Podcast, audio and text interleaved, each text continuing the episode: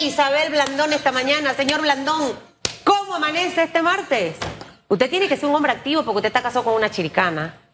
Así es. Está medio pálido. Y es, y es hasta media familia mía. lo y veo los- medio pálido. Y los Castillo González son una cosa fuerte ahí en Boquete y Dolega.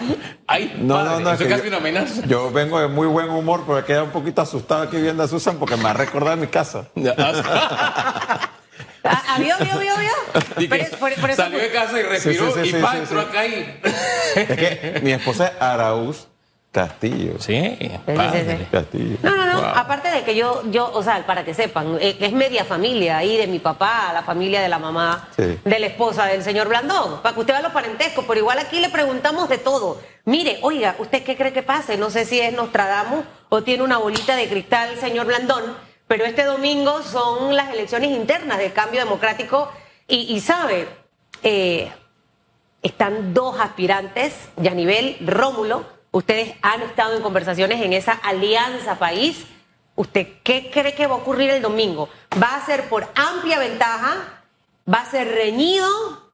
¿O qué cree usted que va a ocurrir? Ayer circulaba que varios diputados más pudieran tomar la decisión de Génesis Arjona. Eh, estaba por varios chats de grupo y que esto tenía un poco preocupada a la señora Yanivel Ábrego que podía tomar la decisión de retirarse. De hecho, el domingo tampoco, el sábado no estuvo en la instalación de la Asamblea Nacional. Bueno, mira, eh, primero, yo no me atrevo a dar predicción de porcentajes, Ok. pero sí creo, de acuerdo a la información que tengo, pues a través de los recorridos que uno ha hecho a nivel nacional y los dirigentes que el partido tiene en cada uno de los circuitos, que tienen también contacto con dirigentes de cambio democrático, me parece a mí que el Rómulo debe ganar el domingo. Si va a ser por un alto porcentaje o, o- estrecho, no sabría decirlo, pero yo creo, por los acontecimientos que se han estado dando en los últimos días, eh, que la diferencia debe ser mayor de lo que fue la contienda por la Secretaría de la Mujer. ¿no? No Eh. creo que va a ser una elección tan estrecha. Eh, el propio Luis Eduardo Camacho reveló una cifra el domingo en debate abierto, decía que el 40% de CD apoya a don Ricardo Martinelli. Ergo, el 40% es una cuestión de lógica, estaría apoyando a la señora Yanivel Ábrego. Ahí hay una brecha bastante grande. Eh, él dijo, esa es una interpretación de ustedes, pero en el marco de lo que discutíamos era eso lo que estábamos discutiendo. Punto. ¿No? Ahí están las cifras dadas. Más los eventos de los últimos días. Pero yo quisiera irme más, más que nada a otro tema. Porque evidentemente usted quiere que gane Rómulo. Yo celebro cuando a alguien le va bien y quiero que le vaya mejor. Y si le va mejor que a mí, mm, celebro más todavía. Pero yo no sé si usted quiere que le vaya tan bien. Aquí entre nosotros, y les voy a explicar por qué, para que me responda. Porque de la fuerza que demuestren los partidos en sus primarias depende quién irá a la cabeza de una alianza. Y usted dice que quiere ir a la cabeza, pero Rómulo también dice, nosotros queremos la cabeza. Entonces, a menos que sea un gobierno bicéfalo, mm, pero no puede ser, tiene que ser uno de los dos. Así que, ¿qué va a definir finalmente? La concurrencia a las urnas, la diferencia de votos con el oponente, usted no tiene, o sea que usted va a ganar por amplio margen. En fin, ¿qué es lo que va a primar aquí? Bueno, eso es algo que veremos después que pasen los procesos de primaria de cada partido. Hugo, yo no deseo mal a nadie, ni mucho menos quiero tener un aliado esté debilitado. Nosotros necesitamos que las partes principales de una gran alianza estén cada una de ellas fortalecidas, porque es lo que nos da posibilidades de ganar. ¿no? Uno no quiere aliarse con partidos todos divididos, debilitados, diezmados.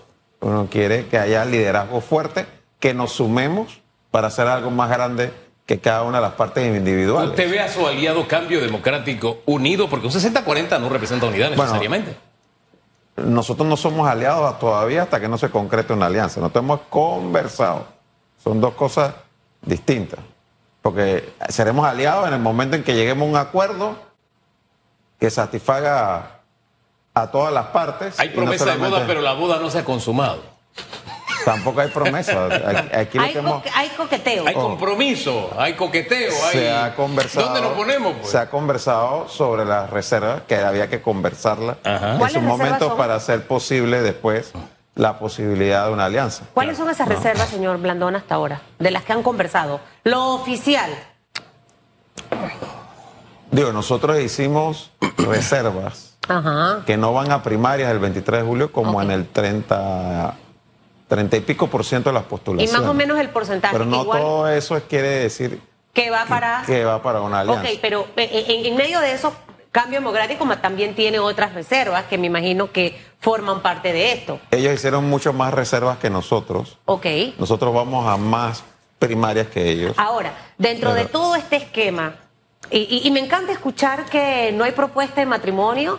Lo que pasa, bueno, no sé, antes del coqueteo hay otra cosa, ¿no? Como el lobby. Eh, eh, el lobby previo a ver si va a haber coqueteo o no va a haber coqueteo. Hay eh, posiciones claras que probablemente sean las más reñidas. ¿Quién iría a la cabeza de la candidatura presidencial? Que debe ser tomada en cuenta, al menos de mi punto de vista, en la persona que más chance tenga. No porque tenga el partido más grande o no.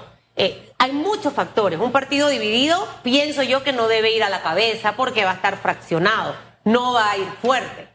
Eh, luego está la posición de la alcaldía y ahora viendo el movimiento político que se hizo con Génesis Arjona, que de hecho estuvo ayer aquí, dio sus declaraciones, sí le interesa a la alcaldía de Panamá.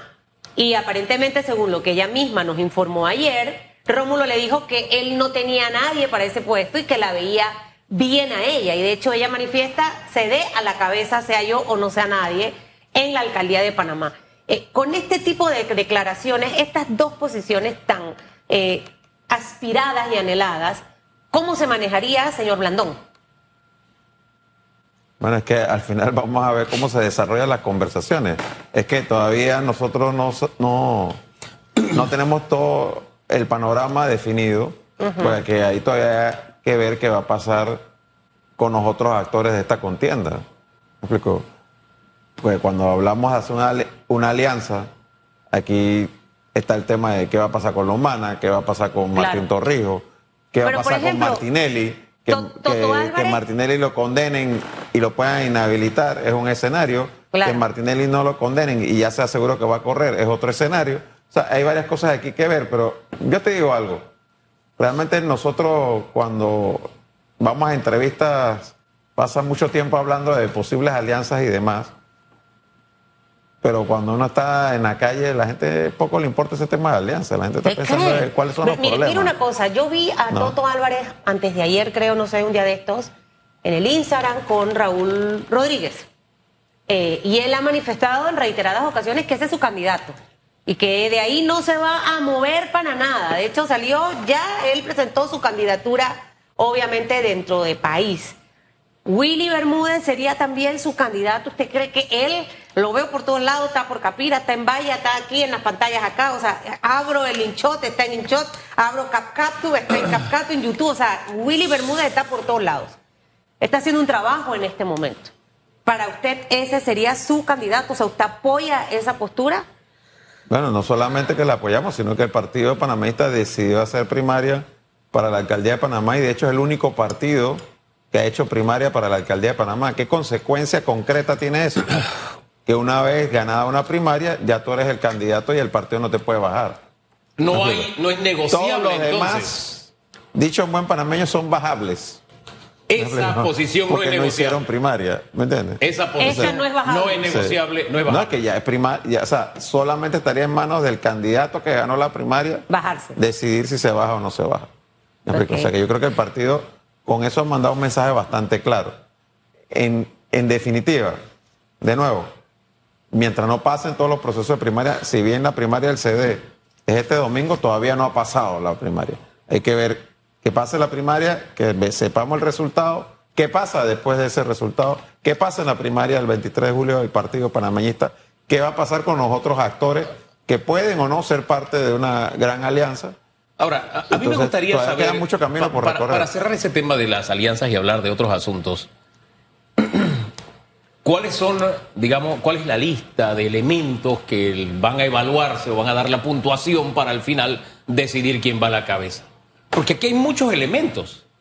Yo siempre he sostenido que si la campaña pasada hubiera durado dos semanas más, el que hubiera ganado sería Rómulo. O sea, si uno se fija en cómo iban las tendencias, él hubiera sido el presidente. Le faltó tiempo. Algunos dicen que pasó otra cosa, pero no, yo voy a los hechos concretos.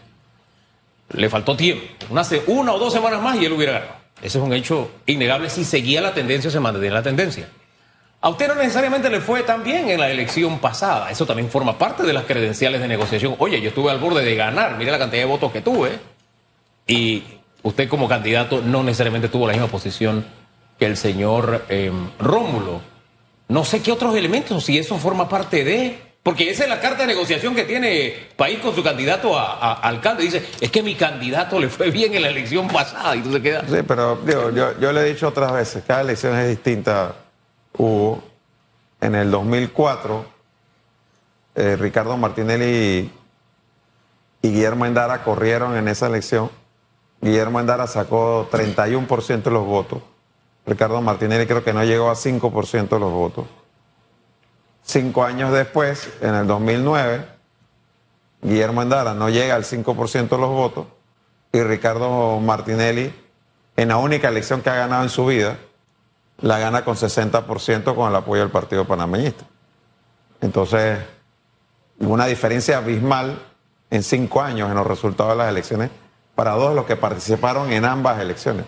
Así que cada escenario es distinto, cada escenario es nuevo. eso no se toma en cuenta como... Bueno, obviamente que al que le favorece el argumento lo va a tomar muy en cuenta.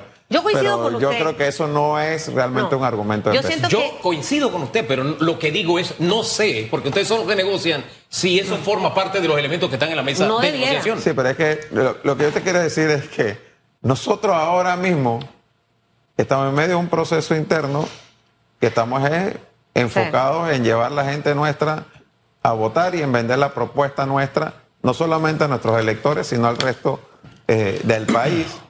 Y créeme que lo último que estoy pensando ahora mismo es el escenario después de agosto, porque aquí pueden pasar muchas cosas que no dependen de nosotros siquiera. aquí tienen, llevan dos semanas hablando de que mañana sale el fallo.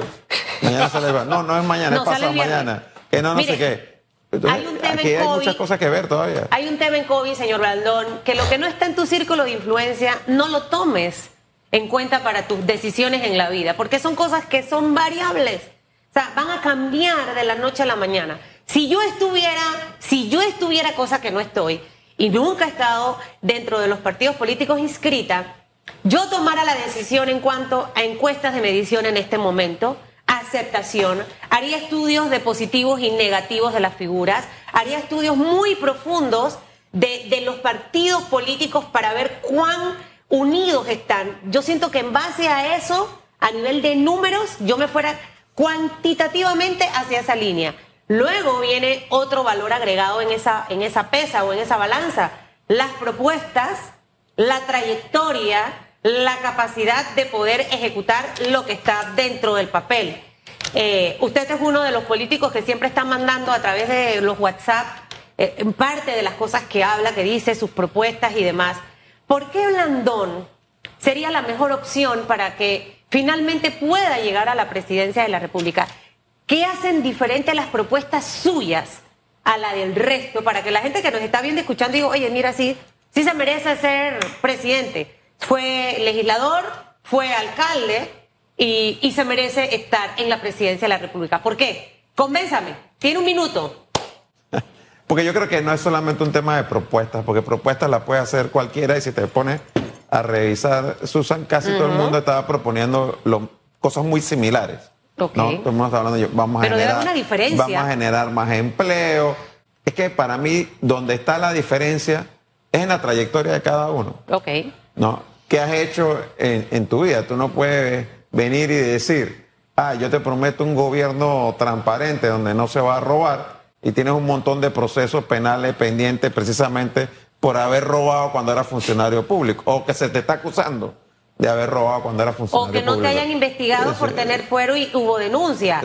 Es exactamente lo mismo, señor Brandón, y me perdona, O sea, porque si, si a mí no me pueden investigar porque tengo un fuero electoral, pero hubo denuncias, yo me despojo para que me investiguen, porque yo necesito que el país vea que yo soy transparente, que yo soy una buena persona y que voy a hacer las cosas bien. Ahí también hay otro lado de esa moneda. Totalmente de acuerdo, pero fíjate que, por ejemplo, en ese tema, este que te habla aquí, cuando fue legislador, en la única ocasión en que fui denunciado, que fue por el expresidente Pérez Valladares, yo me retiré la inmunidad, que ese tiempo ni siquiera era un fuero, era una inmunidad para ser investigado. Cuando fui candidato presidencial en las elecciones pasadas, los medios de Martinelli han estado diciendo que a mí me iban a investigar por el caso de Debrecht y que por el fuero no me pudieron investigar, lo cual es absolutamente falso en mi caso. ¿no?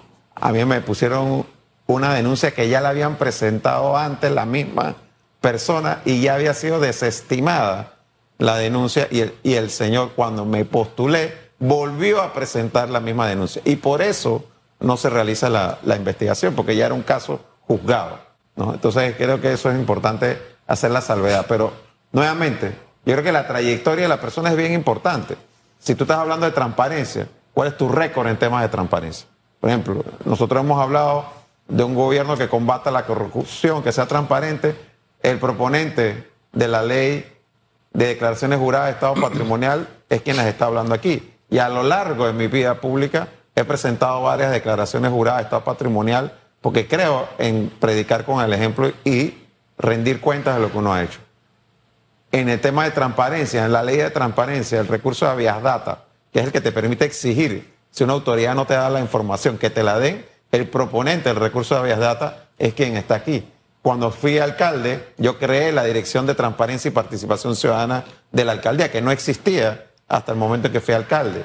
Promoví que la alcaldía de Panamá eh, tuviera un portal de datos abiertos, una de las primeras instituciones en el país con un portal de datos abiertos que le facilita el acceso a la información a la ciudadanía. Entre muchos otros ejemplos que podría dar de una trayectoria que es consona con lo que propone. Porque aquí viene alguien y propone lo que le da la gana, lo que suena bonito, lo que las encuestas dicen, pero en su vida no ha hecho nada en esa dirección, sino más bien todo lo contrario. Ni en su vida ni en bajada, pero eh, se nos está acabando el tiempo. Hablemos un poquito de lo que se viene para eh, los panameñistas que van a las urnas. Em, dice que los panameñistas a la hora de votar salen hasta debajo de las piedras. ¿Se va a, esta vez a verificar nuevamente ese eslogan o qué, qué asistencia prevén ustedes que habrá para sus primarias? Mira, nosotros aspiramos a que no menos del 35% de la membresía del partido eh, salga a votar, toda vez que no hay competencia a nivel de la presidencia del partido, y no la hay porque nosotros ya hicimos tres convenciones antes de llegar a la primaria en donde hubo competencia y se definió ya un liderazgo al interno del, del partido. Yo sí aprovecho esta, este espacio, esta ventana para invitar a todos los panameñistas a que salgan a votar el 23 de julio. Es bien importante eh, que lo hagan porque es la oportunidad que tenemos para demostrar la fuerza, la militancia y la unidad de nuestro colectivo. Bueno, es parte de lo que necesitamos dentro del Partido Panameñista. ¿Usted cree que... ¿Qué No, usted dijo primera persona plural. Mire, escúchame, yo no estaba inscrita nunca en ningún partido, pero soy panameña. El país necesita precisamente el fortalecimiento de los partidos políticos, señor Blandón. Si tenemos partidos donde la gente participe, se atreva a hablar, se atreva a arriesgarse a entrar a la política, vamos a tener a mejores hombres y mujeres siempre, que es lo que al final necesitamos. Pero ¿qué ocurre lastimosamente? Y, esas son las bondades y las no bondades de, de toda la plataforma de comunicación. Los buenos panameños le, le toman un poco de miedo porque las plataformas digitales te destrampan tu imagen, tu trayectoria, por más que te cuides y al final siento que hay que empezar a empoderar a las personas y a saberse manejar políticamente, porque estar dentro de un partido político necesita tener una estrategia y una línea.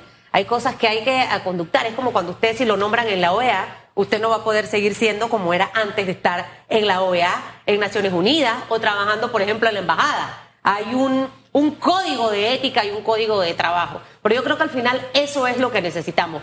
De aquí al 23 de julio, le doy unos minutos para que usted le mande un mensaje a los panameñistas que participen de este proceso electoral.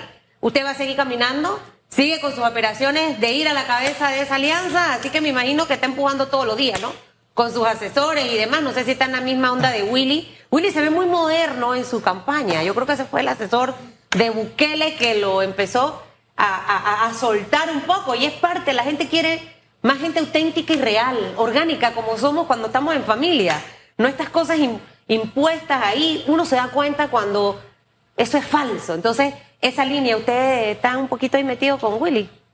En eso. estamos como parte de un equipo donde para mí una de las fortalezas del panameñismo es que hay muchas figuras jóvenes, nuevas, aspirando a cargos de elección popular, no solamente en el caso acá de la alcaldía de Panamá, también en la alcaldía de David, en Santiago, en Chitré, en el circuito 4-3, que es Bugaba y Tierras Altas. Hay mucha gente nueva aspirando a nivel nacional en Colón. Y yo creo que el colectivo panameñista va a mostrar toda su fortaleza el 23 de julio, pero a partir del 23 de julio va a mostrar una oferta electoral bastante renovada dentro del panameñismo. Pero ahí de aquí al- a, esa fecha, 23 de julio, lo importante es que todos los precandidatos y precandidatas a nivel nacional sigamos caminando, sigamos llevando nuestra propuesta, tratemos de ser innovadores, tratemos de motivar, incentivar a más panameñistas a que vayan a votar y que el 23 de julio sea una gran fiesta democrática donde todo el país pueda ver que el panameñismo se ha renovado y está más fuerte que nunca. Oiga, y eh, figuras históricas como doña Mireya Moscoso ha salido a decirles, oiga, vayan a votar ese día, ¿no? Por eso que hablaba del tema de la convocatoria. Muchos han hablado del músculo que demuestren los partidos en sus primarias. Veremos qué suerte corre el panameñismo y usted tendrá una ventana para informarse en el momento en que suceden los hechos. A través de la alianza informativa estará esta pantalla, la pantalla ECO, la pantalla de Telemetro, de RPC, también de RPC Radio, en todas las plataformas disponible entonces la información responsable. Ese detalle es importante, porque hay mucha información cuando sea política, pero información responsable usted la encuentra precisamente aquí. Gracias, don José. Gracias a ustedes. Que le vaya bien. Gracias. Manténgase firme, siendo el esposo de una chiricana.